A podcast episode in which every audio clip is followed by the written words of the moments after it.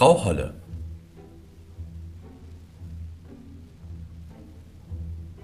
Eine Witwe hatte zwei Töchter. Davon war die eine schön und fleißig, die andere hässlich und faul.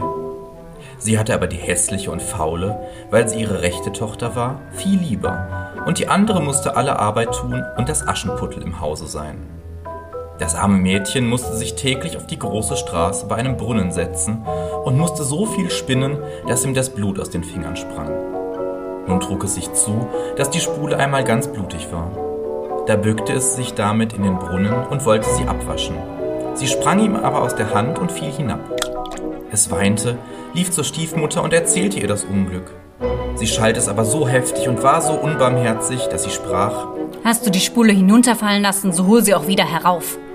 Da ging das Mädchen zu dem Brunnen zurück und wusste nicht, was es anfangen sollte. Und in seiner Herzensangst sprang es in den Brunnen hinein, um die Spule zu holen. Es verlor die Besinnung, und als es erwachte und wieder zu sich selber kam, war es auf einer schönen Wiese, wo die Sonne schien und viel tausend Blumen standen. Auf dieser Wiese ging es fort und kam zu einem Backofen, der war voller Brot.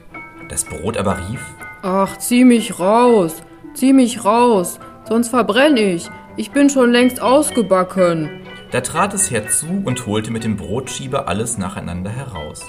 Danach ging es weiter und kam zu einem Baum, der hing voll Äpfel und rief ihm zu Ach, schüttel mich, schüttel mich, wir Äpfel sind alle miteinander reif. Da schüttelte es den Baum, dass die Äpfel fielen, als regneten sie, und schüttelte, bis keiner mehr oben war. Und als es alle in einen Haufen zusammengelegt hatte, ging es wieder weiter. Endlich kam es zu einem kleinen Haus, daraus guckte eine alte Frau. Weil sie aber so große Zähne hatte, ward ihm Angst, und es wollte fortlaufen. Die alte Frau aber rief ihm nach Was fürchtest du dich, liebes Kind? Bleib bei mir, wenn du alle Arbeit im Haus ordentlich tun willst, so soll es dir gut gehen. Du musst nur acht geben, dass du mein Bett gut machst und es fleißig aufschüttelst, dass die Federn fliegen. Dann schneit es in der Welt. Ich bin die Frau Holle. Weil die Alte ihm so gut zusprach, so fasste sich das Mädchen ein Herz, willigte ein und begab sich in ihren Dienst. Es besorgte auch alles nach ihrer Zufriedenheit und schüttelte ihr das Bett immer gewaltig auf, dass die Federn wie Schneeflocken umherflogen.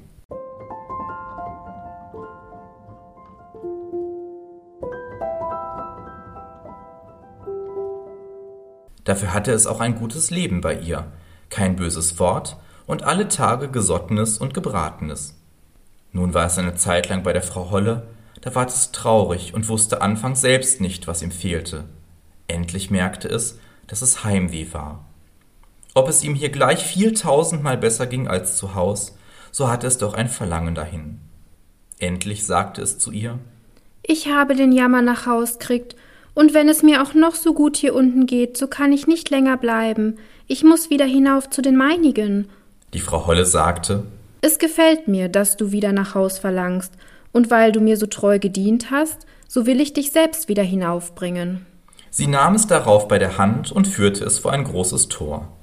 Das Tor ward aufgetan, und wie das Mädchen gerade darunter stand, fiel ein gewaltiger Goldregen, und alles Gold blieb an ihm hängen, so dass es über und über davon bedeckt war.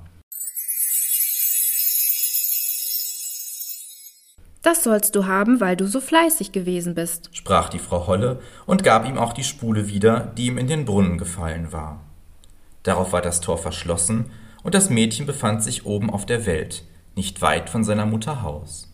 Und als es in den Hof kam, saß der Hahn auf dem Brunnen und rief Kikiriki, unsere goldene Jungfrau ist wieder hie.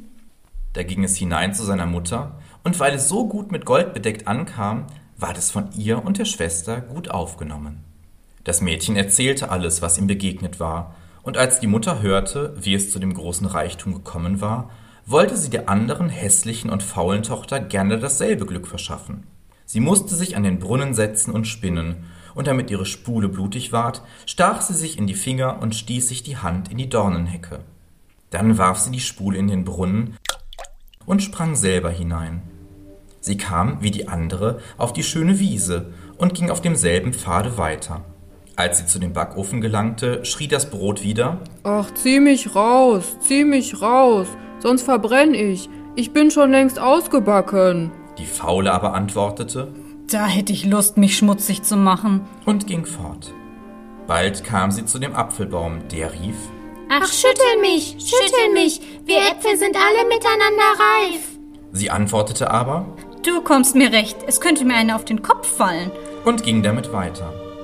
Als sie vor der Frau Holle Haus kam, fürchtete sie sich nicht, weil sie von ihren großen Zähnen schon gehört hatte und verdingte sich gleich zu ihr. Am ersten Tag tat sie sich Gewalt an, war fleißig und folgte der Frau Holle, wenn sie ihr etwas sagte, denn sie dachte an das viele Gold, das sie ihr schenken würde. Am zweiten Tag aber fing sie schon an zu faulenzen, am dritten noch mehr, da wollte sie morgens gar nicht aufstehen. Sie machte auch der Frau Holle das Bett nicht, wie sich's gebührte, und schüttelte es nicht, dass die Federn aufflogen. Das ward die Frau Holle bald müde und sagte ihr den Dienst auf.